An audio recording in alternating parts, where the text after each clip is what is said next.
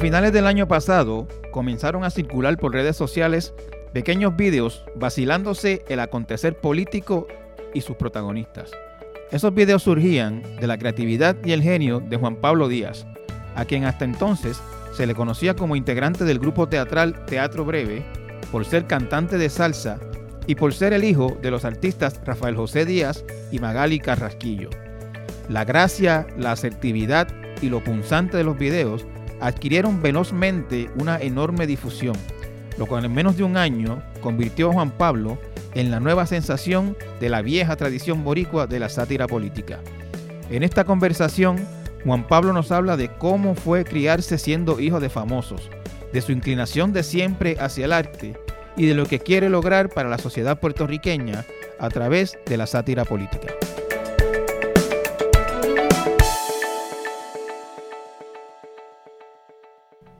Saludos a la audiencia, como les eh, dije en el podcast de hoy conmigo, Juan Pablo Díaz. Eh, que yo no sé cómo describirlo, eh, él hace sátira política y, le, comentaba hace un momento, si un, alguien que hace sociología, pues es un sociólogo, si alguien que hace sátira política es un sátiro político. Bueno, la cuestión, primero saludos a toda la gente que nos está escuchando. Eh, creo que me dijeron sátiro político en algún momento, eh, no voy a decir el ejemplo que dije fuera del aire, eh, porque no, no, es muy conveniente, pero eh, sí, yo soy un artista y ahora pues estoy en un periodo que, encontré un nicho en la sátira política, aunque yo siento que mi trabajo siempre ha sido orientado hacia por lo menos el comentario social y siendo la política pues plato fuerte, ¿no? Este, Y pues una cosa que, yo quiero indagar yo en, en, en mis propias mi propio trabajo eventualmente es describir como todo, realmente si tú lo desmenuzas, como bien tú sabes, es política. tú sabes, todo, todo lo que, todo lo que respiramos, todo lo que nos, tenemos a nuestro alrededor es política. Lo que pasa es que aquí se, se tiende a, muy convenientemente para los, para los partidos, ¿no? Se tiende a a confundir la política con la política partidista y por eso es que hay una apatía. Este, pero esos son otros 20 pesos. Pero antes de llegar ahí, Juanpi, este, yo quería pues que el público te conociera. Eh, eh, no mucha gente sabe que tu nacimiento se anunció en revistas de, de, farándula. Eh, mi mamá era eh, asidua lectora de las Beas y las Tebeguías de su tiempo. y, la nueva generación no sabe, o, probablemente no recuerdan algunos, que tú, tu nacimiento se anunció en esas revistas porque tú eres hijo de dos artistas, dos personas de la farándula. Sí, sí, hay una película que con la que yo me identifico mucho, hay veces que yo me he ido en el viaje así de que igual suenan bastante bobo, pero eh, hay una película que se llama The Truman Show, que es un, de Jim Carrey, que vive como en un set de televisión gigantesco y toda su vida ha sido documentada. hay veces que yo me he sentido así, tú sabes, porque yo, pues, obviamente, para los que no sepan, yo soy hijo de Rafael José y Magali Carrasquillo, dos grandes artistas puertorriqueños. Y pues en la época donde no había Facebook, donde no había redes sociales, pues la gente se enteraba de, la gente que salía en, los medios a través de revistas de farándula como Voy a TV, Estrellita. Y pues básicamente mi vida completa desde que yo nací está documentada ahí, porque pues papi en ese momento cuando yo nazco apenas llevaba tres años de haber ganado el Festival de la OTI, que fue una cosa que le cambió la carrera y le cambió la vida, y estaba en ese momento bastante pegado en el programa Millón. Esto. Y entonces, pues, él, hizo de su vida, o sea, él, decidió compartir parte de su vida personal, incluyendo pues mi, nacimiento y mi desarrollo, con, los medios. Este, aunque yo nunca me he considerado así como que hiper famoso, pero sí, o sea, hay una cuestión de conocimiento de una generación que sabe quién yo soy, sea, sabe quién yo soy en el sentido del parentesco, no necesariamente de, lo que estoy haciendo, pero sí saben, ah, mira, soy el nene Rafael José, soy el nene María y, y, creciendo, Juanpi, eh, te, sabías, eh, tenías una conciencia, soy Juan Pablo, soy hijo de Rafael José y de Magali Carrasquillo, me conocen en la calle. Sí, sí. Eh, eso, eso era eso es una, una, cuestión presente en tu vida. Era una cuestión presente y que yo creo que pues tenía demasiado presente, este, una cosa que estoy trabajando en terapia también, este, en el, el hecho de, de que pues hay mucha gente que tiende a, ponerle presión de ejemplificar a, los hijos de o a la gente que o a los hijos que se dedican a, la gente que se dedica a los medios, ¿no? Esto Y yo me llevé mucho a eso muy a pecho y pues yo siempre he sido una persona que no ha dado problemas, pero eh, principalmente pues tenía siempre ese peso de que tú sabes, no, no, te, no, no te descarriles porque tú sabes, Va- hay gente- va- vamos, a, gente- vamos a verlo de esta manera. Eh, eh, en la escuela intermedia y que todo el mundo hace la, su maldad más pequeña o más grande. Yo eh, tenía la presión de que mi papá estaba en Despierta tú, América. tú- tú decías, yo no puedo, si tus panas se iban para tal X sitio a hacer X o Y cosas, Correcto. decías, yo no puedo te- por no, esto. no es que no podía, es que tenía que pensarlo dos veces. Y como a mí no me gusta buscarme peleas, digo, no buscarme problemas porque no quiero bregar con eso, pues tendía a no hacerlo porque pues tenía la presión de que mi papá estaba en, en una cadena bien importante este, y mi mamá también estaba haciendo trabajo en televisión en esa época. Así que sí tenía esa presión, pero también es una cosa de cómo uno lo, lo asuma. También hay gente que, pues, yo conozco otros panas que no les ha importado y ha tenido sus periodos de descarriles y la han pasado súper bien y tal. Pero yo me puse muchas presiones y yo me puse la presión de que, pues, mira, o sea, esto es parte de representar y yo creo que eh, hasta cierto punto es injusto que la gente. Yo me acuerdo una vez, nunca se me va a olvidar, que en un momento, ya en universidad, este, estaba con, con un colega, César Colón Montijo, este, colega periodista también. Y estábamos en una actividad en la Yupi y entonces eh, le dieron una placa a Roberto Roena y empezaron, eh, la, la- la entonces rectora, me acuerdo, Gladys Escalona de Mota, empezó a darle esta placa a Roberto Roena y empezó a mencionarle otro nombre. No me acuerdo quién fue, bueno, que, que así haya sido como que se lo dio, se lo estaba dando a Roberto Roena y era Tommy Olivencia. Y nosotros nos empezamos a echar reír. Y de momento un señor atrás mío, digo, al frente mío, como que nos regaña, éramos chamaquitos, y después al final, de la, del- en el intermedio, tú eres el hijo de Rafael José. Ah, pues yo voy a llamar a tal persona para decir que tú te estás comportando así porque tú tienes que dar el ejemplo. Y a mí como que me molestó tanto eso, porque es como yo, yo me estoy riendo, yo tengo la razón, o sea, yo me estoy riendo de lo algarete que está la rectora. Pero entonces es como, o sea, constantemente uno tiene que estar velando su comportamiento si le importa, como en ese momento a mí me importaba mucho. Pero como, pero ¿dónde? La gente a veces que está tan, se siente tan, tan en la responsabilidad de, de- de juzgarte. Y sin tú pedirlo, porque yo no pedí salir en las revistas, yo no pedí que, que- que la gente compartiera esa información, pero pues, pero también hay que ver que la, la parte de las cosas, de, de- de- de las cosas que uno le pasan y de cómo, o sea, parte son las cosas que uno le pasan en la vida y parte es como uno asuma las cosas que le, le pasan. Claro. Yo pues creo que le di demasiada importancia en un tiempo y pues por eso soy ¿Tú- quizás tú medio te juicioso. criaste aquí en Puerto Rico todo el tiempo, Juan? La mayoría, de- yo me fui eh, de los 10 a los 12 años, mami la cogieron para hacer una maestría de educación en México y nos estuvimos en México del 93 al 95 en, en Cuernavaca, Morelos, México. ¿Y qué, qué edad tú tenías? en ese 10 tiempo? años. 10 añitos. 10 años, de ¿Y los te- 10 y a los te- ¿Y 12? te acuerdas? ¿Te, te, Por supuesto. te- te marcó de alguna manera? ¿Qué, qué, qué aprendiste? en Sí, esos o sea, años? México fue una experiencia porque imagínate, yo, yo no tengo hermanos, pero tengo muchos primos que son como si fueran mis hermanos. Tenía una vida más o menos social, tenía amigos, tenía familiares, mis familias son bien grandes, de parte de padre, de parte de madre. De momento empezar a desarrollarte en ese entorno, a de momento, de un tiempo para otro, es tu mamá y tú contra, no contra, pero o sea, con el resto de- del, del país, estás lejos de tu familia.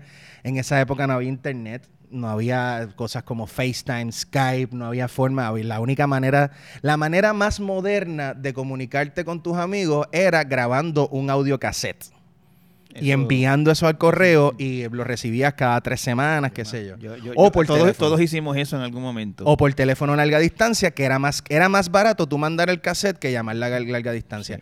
Yo me comunicaba con papi cada dos semanas por teléfono o semanalmente. Eh, fue un tiempo difícil, sobre todo por la cuestión de la distancia y por el hecho de que de momento, ok, eh, todo tu corillo, todos tus panas, tienes Y- que hacer y- fa- y- y- te, integraste de alguna manera en, digamos, en la sociedad mexicana. Sí, me la- tomó, me tomó tiempo porque pues tuve que asimilarme. Tú sabes, ahí, ahí yo siento que empezó la cuestión de, de- de poner a prueba mi- mis destrezas actorales porque yo de la puerta para adentro de mi casa era acento puertorriqueño, pero como el, el- la cuestión de la- del bull, no el bullying, pero la molestia y el, y el vellón era tan grande cuando yo empecé a hablar con mi acento puertorriqueño por primera vez en la escuela, de la puerta para afuera yo era mexicano. Y tenía un acento inte- qué mexicano. interesante. apre- Sí. Te aprendiste el acento mexicano para poder Sí, sobrevivir. en exacto. Sí, porque si no era, o sea, no, no, no eran, estamos hablando de principios de los 90. O sea, que esta cuestión de la diversidad que hay ahora, pues no estaba tan al palo, tú sabes. Y, y yo empecé hablando con mi acento puertorriqueño, tratando de defenderme, y yo era, o sea, y para colmo éramos minoría en el salón, eh, porque éramos 15 personas y de los 15 eran 13 nenas. Eran tres nenes. O sea, yo estaba en la minoría de la minoría de la minoría. Y de alguna forma, pues tuve que acoplarme y asimilarme pa- pa- no- para, para poder sobrevivir bien socialmente. Pero fue una experiencia maravillosa, me enriqueció mucho. Este, aprendí, o sea, aprender de una cultura tan, tan rica como la mexicana. Eh, ver cómo, pues, la, la, la- cuestión de la diferencia de los sistemas de educación, de la forma de educarse, sobre todo. Yo cursé el quinto y el sexto grado allá. Aprendí una clase que aquí se debe, siento que se debe, pues, aplicar, que es una que fue la clase, el otro día hablando con papi, él me recordó que fue como que la clase más importante que tú fuiste a coger en México fue la clase de civismo. Ellos dan dentro de su sistema una clase de civismo, que ahí tú aprendes de los derechos, de los derechos que tú tienes como ciudadano, los derechos que tú tienes como niño, de la forma que lógica que uno se debe comportar, o sea, una clase muy importante. De los derechos y deberes, supongo. De los derechos y los deberes, correcto. Y entonces, pues, pues me, me- entonces la, la cuestión de asimilarte a una, a una cultura que no es tuya, de momento acoplarte bien, estar ahí y de nuevo en dos años te fuiste. Y entonces readaptarte a la realidad que tú tenías antes, porque yo volví a la vida que yo tenía antes. Papi y mami ¿En qué, en qué, en dónde tú te criaste? yo me crié en principalmente cuando papi y mami estaban juntos, ellos vivían, eh, tenían un, un apartamento en Isla Verde y después, al papi y mami divorciarse, yo pues la mayoría pues cursé mi, mi toda mi escuela, en, excepto los dos años que estuve fuera en México, en Guaynabo, en el Colegio Nuestra Señora de Belén, aquí cerquita, en la avenida San Patricio. Este, viví de los 8 a los 21 años ahí y este... Entonces, papi y mami, al tener una O sea, que buena... tú, eres, tú eres guaynabito. Yo eso, sé, eso, eso lo no que se pasa- sabía. No, porque lo que pasa es que yo no soy guaynabito deep down. O sea, yo soy de la fro- yo soy fronterizo guaynabito porque la Avenida San Patricio es como la franja de Gaza, yo creo. Ok. De Guaynabo. Entonces, eh, te decía que, que la, el... Ay, me perdí. Estabas hablándome de que de los 8 a los 21 años viviste en Viví en Guaynabo. Guaynabo. Ah, entonces, la cuestión de, de- de la vivienda. Papi y mami siempre han tenido una relación muy cordial. Y entonces, cuando papi, cuando nos vamos para México, papi dice, mira, yo tengo un trabajo nuevo en Z93, en la emisora, y fue que empezó a hacer un programa que se llamó El Buffet Matutino. A mí me queda más cerca que vivir en el apartamento tuyo, de mami, por los dos años, y así tú no pierdes la vivienda, yo te lo alquilo. Entonces hicieron ese trueque, pues pensando en la propiedad y toda la cosa. Y entonces papi vivió en esa, durante esos dos años en ese apartamento. Cuando yo regreso, yo regreso a la misma realidad, o sea, en, en papel, tú sabes, este, de volver a los- con los mismos eh, panas de la escuela, en la misma escuela, la misma casa, pero allá habían pasado dos años. Y, Y yo me a fui los, a, los- a los 10, a los 10 años fue y yo me fui a los 10 y regresé a los 12, 13 En, años. O en sea, me esa, en fui- esa época de la vida, dos años es un mundo. es un mundo. No, exacto. O sea, a mí los dos años de México se me hicieron eternos. O sea, pensar ahora que hace dos años estábamos en el 2018 para mí fue antier. Y regresaste, cuando regresaste de México, vi- viniste con, con tu acentito que no te podías quitar. No, ¿No? no, porque sí vine con manerismos, porque los manerismos yo creo que son, o sea, hay algunas cosas pegadas. no le o sea, güey a nadie. así No le dije güey a nadie, porque aprendí bien rápido en la escuela que güey en ese momento no era una buena palabra. Ok. Pero tuve choques culturales así bien fuertes. Los más que recuerdo fue eh, con mi acento mexicano. Permiso, eh, ¿dónde está el zafacón? ¿Y el qué? ¿El qué? Ajá, El zafacón, donde, ¿qué es zafacón? Donde se bota la... Ah, el bote. Ah, sí, pues el bote. El otro que aprendí fue, ¿dónde está el candungo de agua? El candungo, ¿qué es el candungo? No, y le describía, no, eso es un garrafón. Ah, ok. Entonces aquí cuando llegué a Puerto Rico quizás se me pegó el mande, entonces un poquito, pero como tenía la tendencia, a mami se le, se le pegó un poquito más el acento, pero como yo tenía ya esa destreza de hacer el dual language, del dual acento dual, dual pues este, se me hizo fácil la transición. Juanpi, ¿y siempre, toda tu vida, o, o te, te visualizaste o te, te viste como que tu destino era en la cuestión artística? ¿O algún momento te planteaste otra cosa? Eh, yo siempre, yo creo que yo siempre de pequeño manifesté que quería ser artista. Yo he hecho este cuento anteriormente. La primera profesión, como otra gente que dice que ser, quiere ser policía, quiere ser bombero, quiere ser Ujú. médico. Eh, mi primera profesión que yo manifesté era ser retirado de policía. Retirado de policía. Retirado de policía. No, policía. No policía, exacto. Retirado de ¿Y policía. por ¿Por, qué? qué? Porque yo veía en la televisión que cuando, en los 80, cuando se pegaron los, los gatos, los clubs que se le ponían al, al guía, Ajá. al manubrio, pues el que lo vendía era un retirado de policía. Hola, soy James Noto, retirado de Ah, policía. Entonces yo lo que estoy diciendo a través de eso es que yo quiero hacer eso que está haciendo ese señor, que básicamente sale en la televisión y en los medios. Sí tuve, tú sabes, cuando vi a David Copperfield que quería ser mago, cuando este, vi a vi Jurassic Park quería ser arqueólogo, pero siempre supe que, que a través de la actuación inicialmente, pues podía hacer eso y mucho más, tú sabes, podía eh, jugar a ser esa gente y por eso fue que me atrajo inicialmente. ¿Y, y estudiaste drama? Yo estudié en estudios interdisciplinarios. Este. Yo estudié en el bachiller, yo me gradué de bachillerato de estudios interdisciplinarios que yo diseñé mi propio bachillerato en el PREI, eh, que me permitió pues combinar distintas facetas, ¿no? Este, entre la, entre el drama, las comunicaciones, comunicación audiovisual, este, el inglés, el español, las humanidades en general.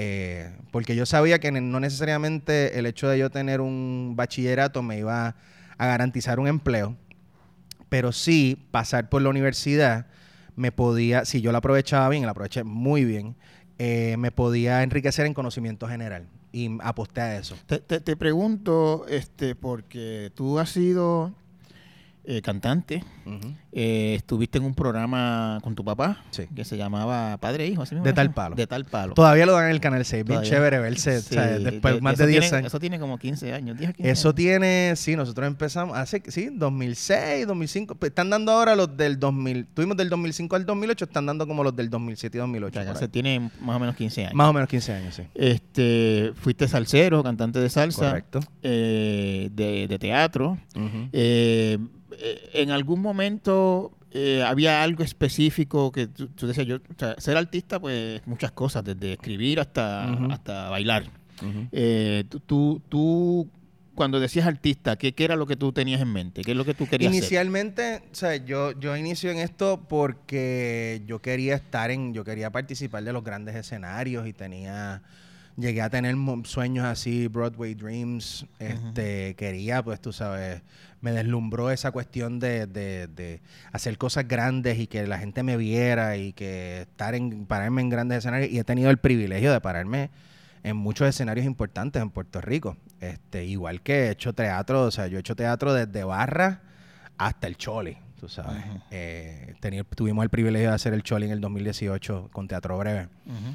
Pero entonces voy encontrando en el espacio de la creación, voy encontrando para mí ahora un espacio más interesante. En cuestión de que yo ahora mismo estoy en un estoy entrando en un, en periodo donde no necesariamente el teatro pues tengo muchos rollos con, el, asunto de, de lo efímero del teatro. El teatro como una experiencia que nace, crece y muere y uno se tiene que chaval trabajando y labrando duro y, y, pues, ya, sí- han sido muchos años de eso y en un país que siento que lamentablemente es tan ingrato con, con- con el teatro, ¿no? Que de momento es como que nosotros y nosotros en Teatro hemos tenido muchísima suerte porque podemos estar en cartelera con una obra dos meses, pero esa no es la norma en este país, debería serlo. Sí, yo, yo- yo te pregunto porque tu- en, tu, en tu carrera artística, eh, yo siempre he notado eh, como que tú no, no estabas apuntando como a lo necesariamente a lo más comercial. Tú fuiste, tuviste tu banda de salsa en algún momento. Sí. Y no era eh, la salsa que, como la que uno dice, la que aspira a sonar en la radio. La- Ujú. la, la salsa comercial. Era más salsa este, más contestataria, menos. Era un tipo, lo que después lo Más hizo. Después lo hizo Pirulo con éxito comercial, pero, pero realmente, y la Macabeo, era como de ese tipo de salsa un Sí. poquito menos, menos comercial. Sí. El teatro breve ha sido muy exitoso, muy exitoso, este, pero tampoco es teatro súper comercial y fácil. Eh. Es más bien eh, teatro igual contestatario Sí, también. correcto. este, y duro, y, y teatro duro, no, no es rosita. Este, comedia, pero comedia bien, bien dura. Eh, o sea, que, que, que no, no te veo como que tú querías eh, ser famoso, vamos a decirlo de esa manera. Eh, cuéntame de, de, de, eso. Tú, tú, estabas como buscando una, un, un, un tipo de, arte más, más, Lo que pasa es que hay una... yo por hoy venía pensando en eso, porque sabía que la pregunta venía por algún lado. me pasa lo mismo con el término ahora. Yo soy un, old millennial. yo nací en el 83, tengo 37 años. Yo formo parte de la generación de los millennials, pero soy de los más viejos, ¿no? Porque los millennials empiezan en el 80, 81.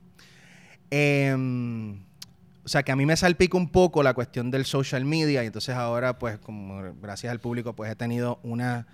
Eh, pues mis redes han crecido exponencialmente en cuestión de, de, seguidores y tal. Y yo tuve mucha lucha con la cuestión, con el término y el arquetipo del influencer. Y esto te lo digo como, como, o sea, como metáfora de todo lo que me estás argumentando. Principalmente mi rollo, después de pensarlo, era que yo no me quería... Eh, yo le tengo rollo a los arquetipos, tú sabes, a los clichés, a las formas, a los moldes, ¿no? Y entonces ya yo he como que llegado a mis, o sea, llegué a mi la manera de yo reconciliarme con el término influencer entre comillas es que yo voy a ser la figura que yo quiera ser, tú sabes, principalmente cómo voy a hacerlo en mis propios términos. Y siempre lo he sido, o sea, siempre he tenido la oportunidad de que, por ejemplo, voy a ser salsero. Yo pensaba que el, tipo de salsa que yo estaba haciendo, yo siempre he hecho también el tipo de contenido que, que a mí me gustaría ver como espectador. Y entonces... Eh, lo que me lleva a mí es a, pues, a, como dicen en, Sudamérica, cuando hago algo, algo, lo tiro toda la carne al asador, como que no, no vacilo y lo doy todo, me, zumbo con tu tenis, aunque me monde los dientes.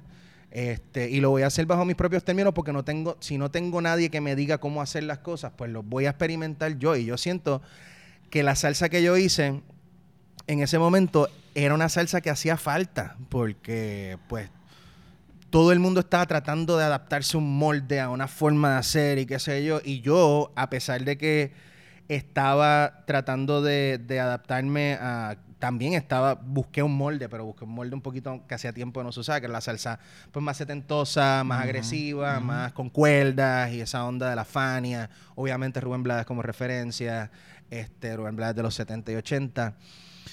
Y yo sentía que había que volver para allá. Este, pues no me, no, me salió quizá la jugada como yo pensaba, en el sentido de que, de que no pude vivir plenamente de ser músico. Pero fue, me di cuenta que pues fue para los tiempos que estamos viviendo actuales, pues fue un accidente feliz. Y fue, y fue, y fue parte de una tendencia que eventualmente explotó con Pirulo. Correcto, Pirulo y yo salimos más o menos al mismo tiempo. Este, Yo salí con mi primer disco en el 2013 y Pirulo dio el palo de Loco Pero Feliz este. Macabeo también salió más o menos un poquito antes. Yo vi en el Macabeo como un ejemplo de decir contra. Yo creo que hace falta más y se dio y se ha dado durante, la, durante el tiempo que yo estuve en la salsa. Eh, sí habían identidades marcadas. Macabeo tenía su identidad, Pirulo tenía su identidad, yo tenía mi identidad. Willy Totero tenía su identidad, Manolito Rodríguez tenía su identidad. Entonces se, se volvió a eso que se había perdido porque cada, o sea, en los 90, principios de los 2000, era como que la disquera tiene, pues, pegó Marc Anthony, pues yo voy a hacer el Marc Anthony de tal emisor, de tal este, disquera. Y entonces el grupo juvenil, pues yo voy a tener otro grupo juvenil. Entonces como que se, se desarrollaron estos arquetipos y de momento vino una generación que dijo, espérate, no, o sea, somos independientes, nadie nos está diciendo cómo vamos a hacer las cosas, vamos a ser genuinos. Y a esa genuinidad, en todo lo que yo he hecho, y ahora pues obviamente con la cuestión de la sátira, pues es lo que yo he apostado porque estoy creando y, el, que tiene la última palabra sobre la, sobre qué hacer y lo que no hacer, pues me, me, estás hablando del, del, tema de la música y de la salsa todo el tiempo en pasado. Sí. ¿Eso terminó definitivamente? Lo que pasa es que yo ahora mismo no es que... Yo sé que tienes el plato lleno con la sí, cuestión de la sátira. Sí, sí, sí, sí. Pero yo ya antes de empezar con lo de la sátira, o sea, pasó por, por, un accidente feliz, como yo le digo. Eh, yo estaba en ese momento redefiniendo mi propuesta musical. Eh, yo creo que el mundo de la salsa en estos momentos, como todo mundo de, de, pues, de la industria musical, yo creo que la industria musical se está redefiniendo constantemente Yo creo que la cuestión de las clasificaciones de esto es rock, esto es salsa, esto es pop, esto, eso se está empezando, ya se está derrumbando bastante.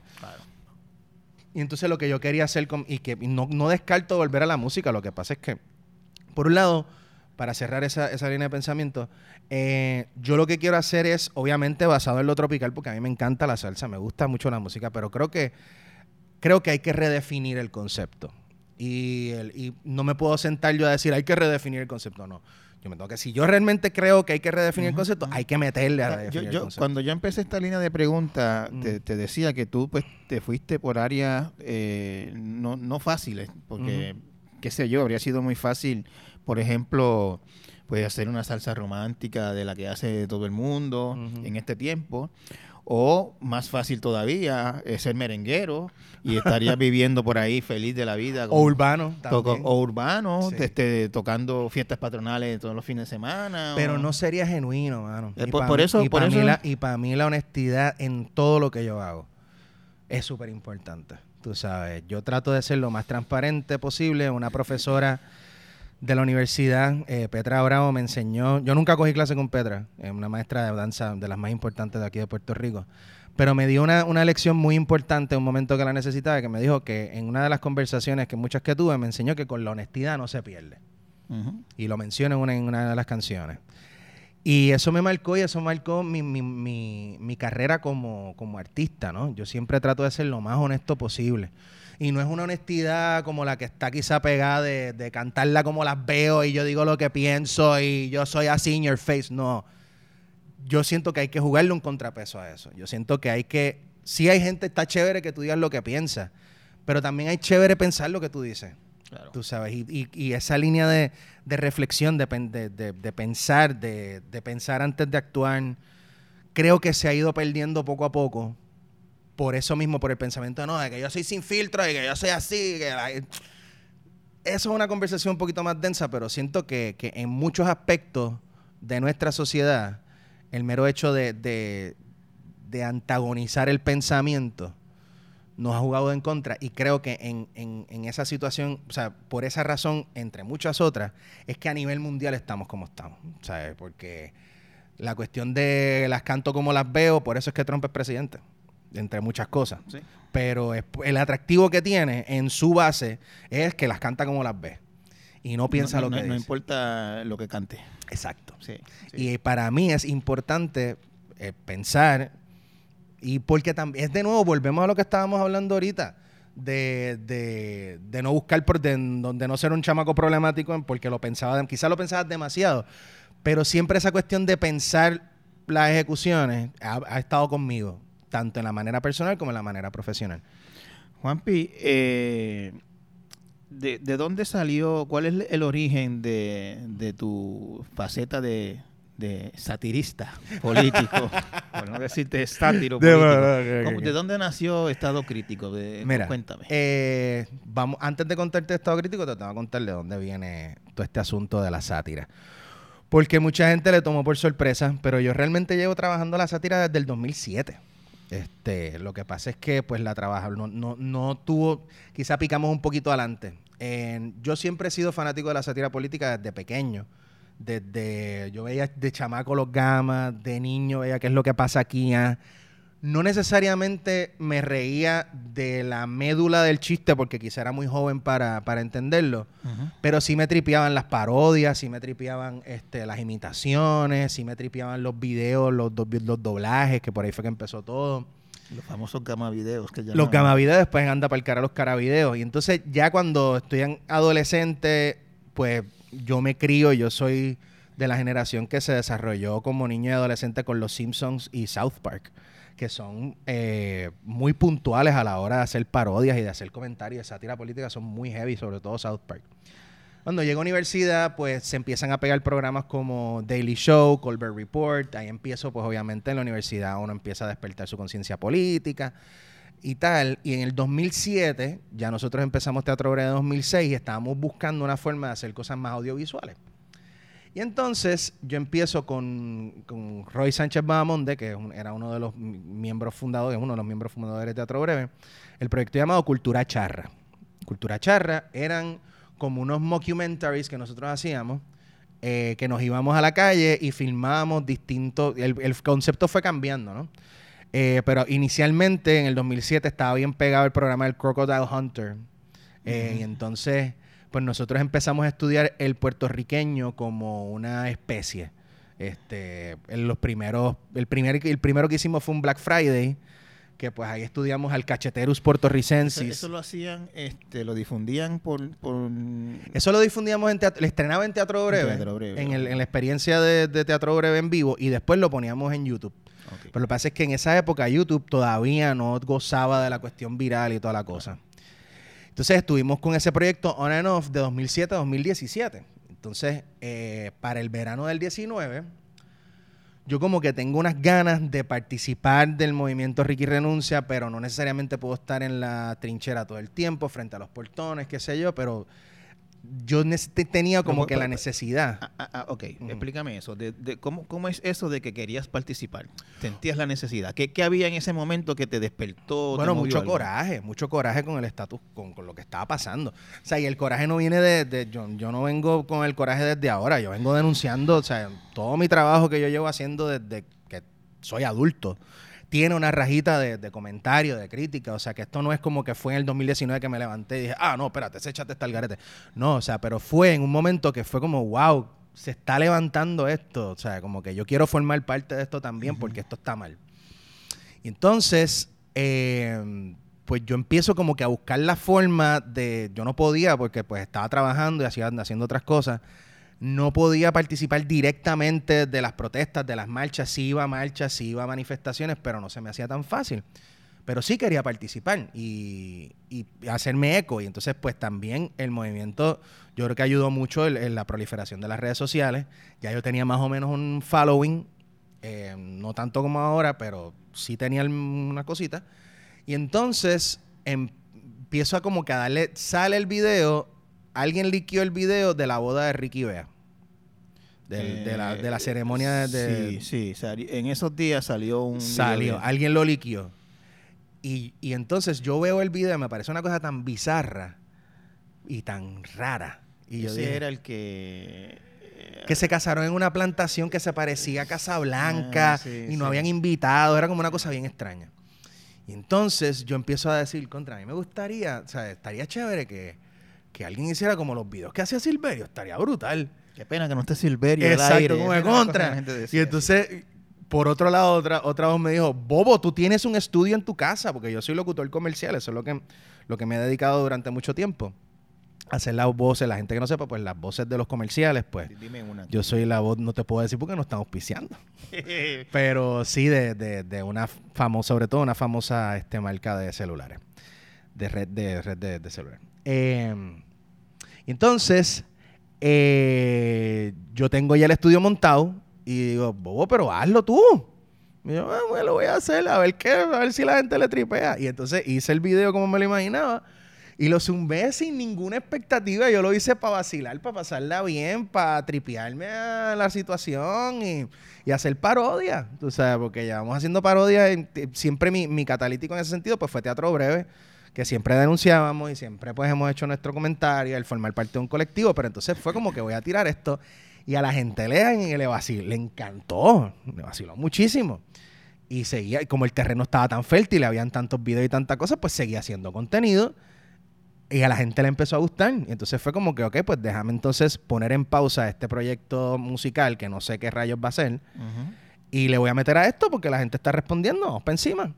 Y entonces seguí haciendo esos tipos de videos, a la gente le gustó, eh, la gente lo estaba compartiendo, gente clave, empiezan a crecer mis redes. Y digo, pues voy entonces a hacer una cosa que ya yo tenía en el tintero hacer, porque pues la cuestión de hacer un noticiero como tal, pues yo lo tenía hace mucho tiempo, pero no me sentía cómodo yo, no me sentía como que cómodo ah, en estando en cámara, no me sentía con confianza, qué sé yo. Pero ya habían pasado ciertas cosas en mi vida, ya había trabajado unas cosas y este y me sentía ready. Y el 29 de septiembre de 2019 tiré el primer episodio de Estado Crítico para ver cómo la gente reaccionaba a mí diciendo la noticia en cámara. Me alié con uno de mis grandes amigos, Orlando Vélez, que ha trabajado como periodista también, es publicista. y empezamos a darle casco a Orlando este Vélez es el de Twitter. Sí, o Eh, a J. O a J, Sí. Esto, que él es mucho más news junkie que yo y está mucho más al día. Y entonces empezamos a hacer un muy buen equipo y empezamos este proyecto y a la gente le ha fascinado, tú sabes, y ha tenido una muy buena aceptación del público al punto tal de que, pues, ahora estamos en, en Telemundo PR y toda la Eh, en, en- en algún momento, o sea, tú- esto empezó tú, empezaste tú. Tú con tu propia eh, imaginación, este, tu creatividad, Correcto. etcétera. Sí. Este, cuando haces estado crítico en septiembre, eh, integras a Orlando Vélez, me estás Sí, diciendo. sí. Eh, son, ah, estamos hablando de eh, hasta este momento de dos personas. Éramos dos personas hasta hace poco que empezamos entonces a reclutar más gente. Ok. Sí teníamos el apoyo de alguna gente, gente que nos ha ayudado. Te, te- te lo, te, lo, di- te lo planteo porque uno ve eh, el Daily Show o uno ve a Colbert, del Colbert Report y ahí hay o sea, un ejército de gente Correcto. detrás de eso. Y cuando eh, Trevor Noah no, no- nos eh, hace pensar y reír a todos la gente nosotros, se cree que es Trevor Noah nada más. eh, no es Correcto. Trevor Noah nada más. Hay Correcto. todo un staff detrás de eso escribiendo. Sí, hay una cosa que sea al final del show, hay una cosa que se llama créditos. Ahí te deja ver todo el staff que está trabajando. Eso es lo que mucha gente no, no- quizá no entiende o, o se le hace difícil entender porque hay gente con la boca es un mamé y dice, ah, lo que borraste tal cosa, hasta tal otra, qué sé yo. Ah, tú ves a Juan, Juan P. ahí, tú, ves, tú te ríes más con Trevor Noah, qué sé yo. Pues claro, si Trevor Noah tiene como siete personas escribiéndole, tú Ahora, sabes. la- la- la- la- ahora a eso voy. ¿sabes? Tú, tú solo y después con la ayuda de Orlando Vélez y me dices que recién reclutaste gente porque te En el camino sí nos han ayudado gente, en, en- sobre todo más en la cuestión de la postproducción. En la cuestión de la generación de ideas, del contenido. Por ahora hemos sido Orlando y yo nada O más. sea, yo, yo te planteo eso porque eh, a mí me ha sorprendido ocasionalmente eh, la- lo rápido que tú reaccionas con, con, con, con, con, Sí. con video. Sí. Pasa una cosa a mediodía y ya en la tarde hay una parodia tuya. Ajá. Este, eso no solamente requiere una gran creatividad, Sí. y sino también pues un- una, capacidad de, de producción Claro. bastante rápida. Me estás diciendo que tienes un estudio en tu casa. Sí. Este, cu- cuéntame de ese proceso. ¿Cómo, cómo, cómo es eso? Mira, yo tengo que agradecerle a la escuela, a la gran escuela de teatro breve por esa rapidez. Eh, porque teníamos que, nosotros operábamos, o sea, cuando yo, yo tuve una época que me, me, me salí de teatro breve, lo bueno que tiene teatro breve es que es un espacio donde a los miembros se les permite desarrollar sus propios proyectos fuera de- del colectivo. Yo tuve una época que quería hacer música, me alejé del colectivo, el colectivo siguió, varios años después regresé, me dejaron entrar. Entonces, en ese regreso, que fue para el 2012, yo regreso también, entre otras cosas, a hacer eh, intervenciones musicales. O sea, eran dos intervenciones musicales a la semana. Una original y una... En ese momento estábamos haciendo el, el show temático de los 90. Entonces, con mi amigo José David Pérez, baterista increíble, un baterista de circo y de varias bandas más, y productor también, empezamos a desarrollar esta cuestión de hacer este versiones noventosas de canciones actuales o este, qué sé yo, buscarle la vuelta. Un ejercicio de producción bien nítido, pero era semanal. Y entonces yo tenía que escribir una parodia a la semana de lo que estuviera pasando en ese momento.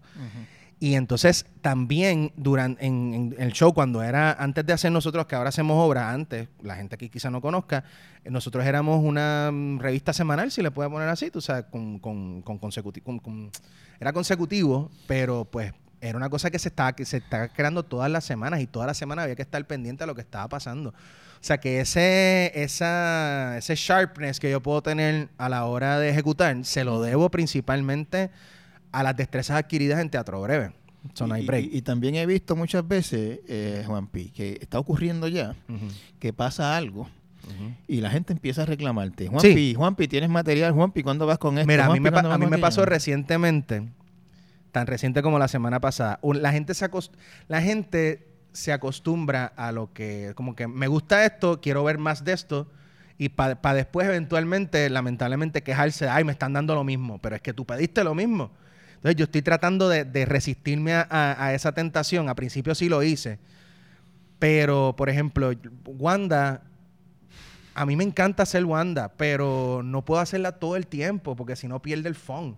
Claro. Tú sabes. Y entonces la gente empieza, cada vez que Wanda abre la boca, cada vez que Wanda hace alguna conferencia, ya quieren la entrevista, ya quieren hacer, ya quieren el animoji. Y es como, mi reto es decir, no te voy a dar esto, pero te voy a dar esto que tú no pensabas que te iba a gustar quizá más. Por ejemplo, me pasó la semana pasada que Wanda dio la conferencia de prensa de, de la nueva orden ejecutiva y la gente empezó a reclamarme, pero no sabían que yo estaba trabajando en la primera sección de la gran entrevista a Luis Muñoz Marín. Que esa la gente no la vio venir. Tú sabes que uno usualmente... Pero, pero explícame, yo no, eso yo no lo vi. Ah, pues Eso estás no- atrás en papelón. Este, Ah, ok, ok, ok. En Papelón 2020 estrenamos el viernes pasado una, una sección que se llama La Gran Entrevista, eh, donde pues a través de la tecnología tenemos la accesibilidad de hablar con distintas eh, figuras. Y la primera figura que nos accedió a la entrevista fue don Luis Muñoz Marín. Y entonces, este, pues la gente voló en cantos con la entrevista. Y lo de Wanda, pues pasó en un segundo plano. Así que también es eso, también es tú negociar las ideas y decir, ok, esto lo tengo que hacer. Como por ejemplo, esto no sé cuándo vaya a salir al aire, pero pues el jueves es, la, es la- el primer debate. El viernes yo voy a tener que hacer algo. tú, tú estoy ese debate tú lo estás viendo yo me, yo me estoy preparando Claro. ya físicamente y mentalmente porque en verdad los debates es, yo creo que de los doblajes es la cosa más difícil de hacer porque hay que sentarse a verlo completo, hay que analizarlo, hay que escuchar bien lo que están planteando para entonces tú sacarle una parodia a eso. Es- Ese es el ejercicio más difícil, sobre todo por lo largo que es. Hay que sentarse a chequearlo completo. Tú, tú mismo haces las voces, Juanpi. La inmensa mayoría. Yo te diría el 98% de las voces las he hecho yo. Eh, eh, ¿Te falta material en Puerto Rico para la sátira política?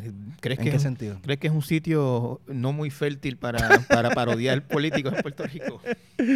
Yo creo que sobra, yo creo que sobra. Este, yo creo que también el, el- el balance, para mí el balance de no tripearme a un solo partido o una sola ideología o un solo candidato es bien difícil. Yo, yo, yo, yo quería preguntarte específicamente, o sea, tú entraste en un tema que yo quería, que yo quería entrar. ¿Tú sientes en tu trabajo la necesidad o la obligación de, de ser lo que en periodismo llamamos objetivo, aunque esa sabemos bien que no existe? O sea, tra- tratas de ser balanceado, ¿no? No, Sí, no, sí, quie- no sí, sí, quieres que se Para- te vea como, como por ejemplo, eh, yo sé que los gamas pues ofenden a todos por igual, ese era Claro. su lema, Sí, pero todo el mundo sabía que ellos son independentistas. sí. Este, Yo lo que pasa es que yo te, yo te puedo ser bien claro, o sea, en cuestión de la ideología política, yo puedo tener algunas, algunas ideas, pero yo creo que yo formo parte de una generación que está bien perdida. Tú sabes, de, en cuestión de asumir, no es, no es una cuestión de cobardía de asumir postura, eh, porque yo sí pienso que pues todos los, los- to- todos los pueblos tienen el derecho de, de- de tomar sus propias decisiones, pero ningún pueblo es como Puerto Rico. Hay que hablar claro de eso, tú sabes, y, y yo siento... Ningún pueblo es como otro pueblo. Ningún pueblo es como otro pueblo, pero tú me quieres, tú entiendes lo que te quiero decir. O sea, Puerto Rico es un, es un país que se ha, sobre todo los últimos 50 años, se ha diseñado para que piense de una forma, tú sabes. Y entonces, yo siento que hasta, esto es mi, mi opinión bien personal, que hasta que no limpiemos la clase política del país, no necesariamente, sé que todo tiene que ver, es bien complicado este tema aquí en Puerto Rico, pero la ideología no es que pase un segundo plano, pero yo creo que hay que tener prioridad de, reformar la clase política. Me, me- me dice- me dijiste algo que me llamó mucho la atención. Yo soy de una generación que está, mi generación está perdida. Sí, o sea, Eh, perdida en el sentido, no, no sentido, per- per- perdida en el sentido No, de yo, yo lo- yo, lo- derrotista. yo lo entendí. Yo, lo entendí. Hay muchas, por ejemplo, una de las cosas que mencioné en el programa que salió ayer. Mucha gente se ha zumbado a la calle a pedir, a reclamar, saca la tarjeta electoral y vota. Eso está chévere, eso está buenísimo. Eso es una cosa que hace mucha falta. Pero entonces sé que hay mucha gente que está diciendo, ok, la saqué. ¿Y ahora qué? ¿Por quién voy a votar? ¿Qué, ¿Cuáles son mis opciones? O sea, es, es ahora es que entra. Bueno, lo que, lo que, lo que, lo que hay es una eh, eh, idea, ¿no? Un- corriendo por ahí de no votar PNP ni PPD. claro. Este, obviamente de ahí para adelante, pues no, no, no, no, no hay mucha Claro, por eso, pero eso también sería entonces, de- es, que, es que también es una cosa tan subjetiva, o sea, el no votar PNP, PPD, se- hay, hay candidatos buenos, pueden haber candidatos que se alineen a tu forma de pensar dentro del dentro de dentro de los partidos tradicionales. y votar por ellos y, no, y descartar al status quo es, algo, es una forma de ir poco a poco también eliminando el bipartidismo, limpiando la casa. O sea, si de momento, si no limpiamos, lo que yo pienso es que si no, no, nos procuramos por limpiar la clase política, pase, o que, pase lo que pase con la ideología, que no es una cosa que, que dependa de nosotros como pueblo necesariamente, los políticos no se van a ir para ningún lado. Tú sabes, la clase política, si Puerto Rico es independiente, ¿tú te crees que ellos van a decir, ah, cheque, está perfecto, no, yo quiero ser un Estado, me voy? No. La clase política se va a quedar ahí. Y van a tratar de, reclamar el poder dentro de esta nueva ideología.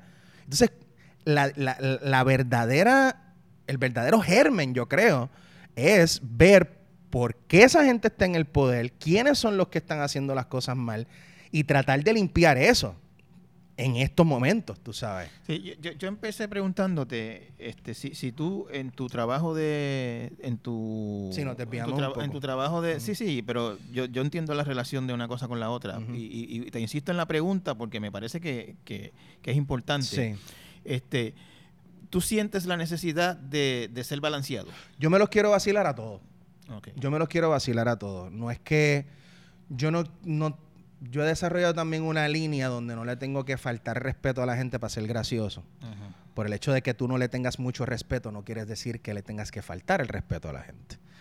Eh, y yo toco unos temas, yo sé hasta dónde quiero llegar, tú sabes, también porque estamos en el siglo XXI y hay formas nuevas, y la gente está reclamando, no, pues es que más de lo mismo, hay nuevas formas de hacer comedia. Ok, aquí te presentamos las opciones, que son opciones que no son necesariamente nuevas, porque ya yo llevo trabajando también el, estilo del humor eh, que yo estoy trabajando, es un estilo de humor que llevamos trabajando mucho tiempo en Teatro Breve, eh, porque somos gente eh, de muchas opiniones, de opiniones diversas, nos nutrimos uno de cada cual, hay muchas, o sea, hay, muchas, somos hombres y mujeres, las mujeres son gente de ideas muy de avanzadas, que están, y pues uno se nutre de las ideas de los demás y, siento que, que pues eh, con lo de estado crítico y con papelón se puede establecer un nuevo tono de una nueva forma de hacer reír que no necesariamente redunde en que este tipo es un bobo y esta pues... Pero más allá de, hacer reír, más allá de entretener, de que la gente se vacile a los políticos, tú sientes o tú quieres decir algo. Claro. ¿Qué es lo que tú quieres decir? Claro, definitivamente. Eh, yo quiero, por ejemplo, una de las cosas que yo quisiera hacer, que, me es una cosa que me han pedido, eh, por ponerte un ejemplo. A mí me ha escrito más de una persona de una generación anterior a la mía, gente mayor que yo, diciéndole que me encanta el trabajo de Estado Crítico, está bien chévere, que ellos van a ejercer el voto por primera vez en su vida porque se vieron inspirados en sus propios hijos al verlo de Ricky renuncia, qué sé yo, pero que no saben cómo, cómo por ejemplo, hacer un voto por, candidatura. Y me piden un video para que yo explique de una manera jocosa cómo hacer un voto por candidatura. Para mí eso es importantísimo, que la gente sepa que tiene esa alternativa. Pero ahí, tú me estás hablando de, de, un trabajo que tú en algún momento piensas hacer o has hecho de orientación, de cívico, etcétera. mi pregunta es más a través de tu trabajo en la sátira. Eh, ¿Qué es lo que tú quieres eh, que la gente entienda o sepa de Puerto Rico? Pregunta bien densa, pero eh, yo creo que es importante que la gente sepa a través del humor que hay una, hay una gente joven que a través de el, a través de apoyar este proyecto de sátira, que es un proyecto que procura también que tú te rías, pero también denunciar las cosas que no, interpretamos bien. Sobre todo de que hay, un, hay una generación que quizá lo están tildando o de vagos, o de cómodos, o de ignorantes, que entiende mucho lo que está pasando. Y que aprovecha vehículos como este a la hora de compartirlo no solamente para compartirlo para que tripe, sino para que también se abra el foro para la discusión. Tú sabes, eso es lo bueno, eso es lo bueno y lo malo que tienen las redes sociales. En el sentido, en el malo en el sentido de que cuando pues las críticas son viciosas y pues todo el mundo pues puede coger una desde el anonimato es bien fácil opinar. Pero cuando se hace de manera responsable, de manera chévere, el video más visto de los que yo he hecho, curiosamente, es una canción que yo hice sobre un estudio que se hizo hace mucho tiempo sobre pues la idea esta de si en Puerto Rico el dinero que, o sea, nosotros dependemos de los fondos federales o si sale más dinero de acá. Fue, de los primeros que hiciste. Fue de los primeros que hice y se dio una discusión bien interesante. Todavía está rebotando, es el video más visto. Y fuiste muy atacado por eso. Muy atacado, pero al mismo tiempo los ataques fueron, algunos fueron nasty, pero yo me tranquilicé en el momento de que una persona que se afiliaba más hacia el lado más estadista, me dice, gracias a Juan Pablo Díaz por traer este video a colación y con este video fomentar el diálogo entre ambas partes. Y de eso se trata, para mí. Ese es el punto del trabajo que estamos haciendo. Que sí sea un documento y que sea una cosa que se quede flotando por ahí, pero que que la gente, pues tirarlo ahí, que la gente llegue a sus conclusiones. E, e, ese video del que tú estás hablando, que, que, que, va a la viejísima discusión en Puerto Rico de si, de si Estados Unidos eh, nos mantiene o aporta más de lo que se lleva de aquí, que es una discusión viejísima y que en mi carácter eh, personal todos los estudios, todos los análisis serios que he visto de ese tema concluyen que Estados Unidos obviamente se lleva más de lo, que, de lo que da, pues, porque nadie, Estados Unidos no, no, no, está aquí ni en ningún sitio por, por generosidad del alma, está por, pues, porque le, resulta en una en un buen negocio. Eso no quiere decir que en algún momento no haya sido un buen negocio para nosotros también, por, por X o Y razón, no estoy diciendo lo contrario. Pero tú lo planteaste de una manera eh, humorística. Y, probablemente llevaste a pensar sobre eso a gente que nunca lo había pensado. Este, y eso, eso es una función bien, bien importante desde mi punto de vista de la sátira. Hay y enfrentarte, y enfrentarte a ti mismo, eso que tú dices, enfrentarte a ti mismo a de que a lo mejor tú creías entender un tema y de momento lo viste en versión Plaza Sésamo y verdaderamente lo entendiste y te saca de tus casillas de lo que tú conoces y tú dices, anda, espérate no, no, no, eso no es así. Pero eso no es así. O sea, ese tipo de, cuestionamiento, el rol del arte, en parte, es ese. Sí, yo, yo vuelvo a la pregunta y, que te hacía hace un momento, porque un video como ese, alguien puede decir que es un video y te lo dijeron, eh, de propaganda o, de propaganda antiamericana, este, y, cosas así. Este, si tú te vacilas a la gobernadora, pues alguien va a decir, este es un populete o este es un Porque yo creo que esa es la tendencia, pero ya no... Ya, yo, yo, lo que quiero saber es si, si a ti te preocupa, si estás pendiente o consciente de esa imagen y tú quieres proyectarte como alguien que, que está sobre eh, divisiones políticas. Yo creo que lo que pasa es que lo que te decía es que eso, ese es... El hombre es un animal de uso y costumbre. Y mucha gente ha operado desde esa línea de pensamiento. Pero no porque esa sea la tendencia, quiere decir que esa sea mi realidad. Yo estoy bien claro de. En, mi confusión en cuestión ideológica, yo estoy bien claro. Tú sabes. Y ante eso, yo sé cuál es la que yo creo que es mi solución. O la solución que yo plantearía, que es, de nuevo, lo que te dije, reformar la clase política, sacar a los que no han funcionado y, empezar a traer alternativas nuevas. Tú sabes, el bipartidismo no se va a ir de la noche a la mañana, pero puede ir poco a poco evolucionando. esa, es la idea de Juan. Esa es la idea de Juan Pablo Díaz Carrasquillo. Este, y, esa idea tú, la transmites o la quieres transmitir eso es lo que quiero Eso es lo que quiero reflejar a través del trabajo con Estado Crítico y Papelón. Claro que sí, porque es que es una extensión de mi, de, mi pensamiento, tú sabes. Eh, otra de las cosas con las que quisiera este, trabajar, que vamos a estrenar eso mañana, es la, la, noción de otras generaciones decir, ah, que ustedes no conocen, que ustedes no saben, o que ustedes no... Eh, que quien, esa cuestión de quien no conoce su historia está condenado, condenado a repetirla. Pues yo alzo mi bandera y digo, yo me acuerdo, pues déjame yo enseñarle, porque mucha de la, de, la responsabilidad que nos hacen a nosotros, ah, es que tú no sabes de esto, que una de las peleas que yo tenía con la salsa es esa noción de para la escuela a todos los niños. Eh, loco, pero enséñame tú, en vez de decirme que tengo que aprender, enséñame. Tú sabes. Entonces, dentro de mi, dentro de mi rol es decir, ok, yo tengo este conocimiento, si yo me quedo con este conocimiento y no lo comparto, soy un mascao. Y si soy un mascao, no estoy haciendo las cosas bien. Es una de las, una de las secciones que voy a estrenar mañana, por ejemplo, se llama Papelones Históricos, donde yo voy a reseñar distintos papelones que han pasado a través de la historia que redundan en el revolú que estamos aquí hoy. Y eso es una forma de recordarle a la gente que, que, va a votar en noviembre, mira, esta, mira, mira lo que estaba haciendo esta gente en este momento y es una forma también de decirle a los, a los chamaquitos que a lo mejor no conocían, mira, esto pasó. Y eso, pues ahí yo creo que estoy cumpliendo con una responsabilidad social de decir, eh, pues eh, de esto se trata, tú sabes, vamos a recordar para no caer, para no, si vamos a decir, ah, estamos cayendo, tropezando dos veces con la misma piedra, ¿por qué? Porque no hay exceso al recuerdo, pues mira, aquí está, toma, eh, Juanpi, la, la, ¿cuál, ¿cuál a tu juicio eh, es el rol de la, de la sátira en la conversación pública en Puerto Rico? ¿Qué, qué es, cuál, cuál, es la, lo que la gente debe esperar o, o, para qué sirve la sátira en la Yo creo que es un buen detonante. Yo creo que un buen detonante, tú sabes. Yo creo que el, el, éxito, por ejemplo, cuando, por lo menos cuando estaba haciendo estado crítico y los doblajes y la cosa, para mí uno de los éxitos más grandes, o cuando yo digo que este video trascendió, es cuando la gente me dice, me llegó al WhatsApp de la familia. Y mientras más mm. conservadora sea la familia, mejor. Este, llegó al, al, WhatsApp de mi familia, que mi familia está, mi familia es bien popular, o es bien PNP, o es bien whatever.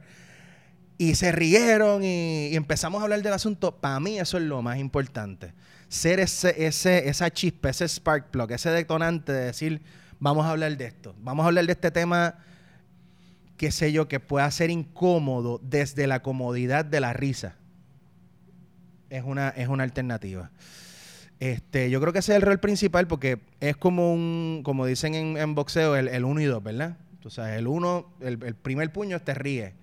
Entonces como, anda, espérate, yo me estoy riendo de esto. Espérate, déjame ya eso, ya la responsabilidad de, ver cómo le afecta, eso es una responsabilidad de cada cual. Pero por lo menos el, zumbar el tema a colación, eso yo creo que es la labor. Y poner, tirarlo al medio y que la gente se ría y que la gente vaya llegando poco a poco al comentario, pues yo creo que ese, ese es el germen. Eh, tú tienes, tú, tú me, me, dejó marcado lo que me dijiste, que mi generación está perdida y, quiero que se entienda que no se refiere a que se perdió en el sentido que no sirve, sino que no, no entiende bien, no sabe bien cómo... Lo que pasa es que yo creo que es una generación, y lo estamos viendo también, no solamente en Puerto Rico, sino a nivel mundial.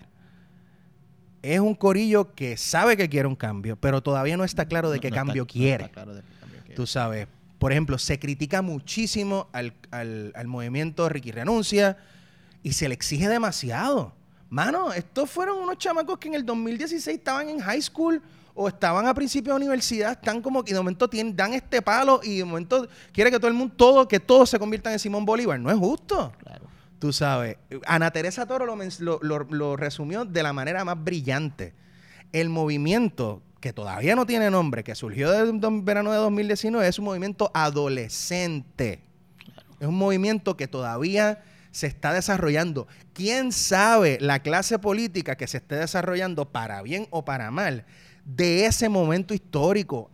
acaba de pasar un año, pero fue un momento bien importante para un montón de cosas. Pero no podemos exigir, o sea, y yo me fue, vamos a hablar en primera persona porque yo me considero también parte de eso nos vamos a equivocar, vamos a meter las patas, pero es parte de crecer. Tenemos growing pains, tú sabes. Para mí, la elección, es una cosa que también mencioné. Eh, la cantidad de gente inscrita nueva de mi generación, menores y mayores también, es bien grande. Y yo siento que la clase política, hay gente en la clase política que tiene que estar en barradita. Y no recorde, o sea, recordemos las el desastre de las primarias. Imagínate las primarias con la, cantidad de gente que se espera, más la cantidad de gente nueva que se espera. Que no vayan a diseñar un proceso eleccionario que, la, que sea apático para que la gente se quite. O sea, tenemos que desarrollar una gente votante nueva, una clase de votante nueva también, que tenga aguante y que tenga el temple de decir, o sea, si tú te raspaste la fila de la comisión, posiblemente la fila que, va a ser, que vas a hacer para votar en tiempos de pandemia va a ser peor. Te tienes que preparar para eso, también físicamente y mentalmente, y tienes que prepararte y tú escoger de acuerdo a las alternativas que hayan lo que mejor te convenga y con las herramientas que tienes de, utilizar tu voto correctamente. Juanpi, ¿qué hay ¿Qué hay en el futuro de, Juan Pablo Díaz, papelón, estado crítico? ¿Qué, qué, qué, qué, podemos esperar? Me río porque es que es bien difícil, a mí siempre se me ha hecho bien difícil proyectarme, a decir, esto es lo próximo, este es mi futuro, es mi plan a varios años. Yo como que voy cogiendo cosas que quiero hacer y los voy metiendo en una mochila y poco a poco pues, ah, mira, se dio el tiempo de esto, pues vamos a sacar esto. Eh, como eh, ah, según tú me lo estás planteando, hace un año eh, tú no tenías idea de que esto de estado crítico y esta cosa iba a ser lo Yo que sabía que tenía un potencial de llegar a televisión, de, de, pues, mano, vienen las elecciones 2020 por ahí, vamos a empezar a foguear desde el 2019 para nosotros también generar contenido, qué sé yo, pero jamás lo que estamos haciendo. Y lo que te decía era que yo, pues, voy cogiendo ideas de cosas que quiero hacer, como por ejemplo, tú, tú fuiste muy, y te lo agradezco ahora personalmente, tú fuiste muy vocal ahora, a la hora de hablar de de una cosa que la gente no se acuerda mucho ahora, pero pues eh, de la creación de suministrospr.com para la época de los terremotos y eso fue una idea que yo tuve para el, para el huracán María.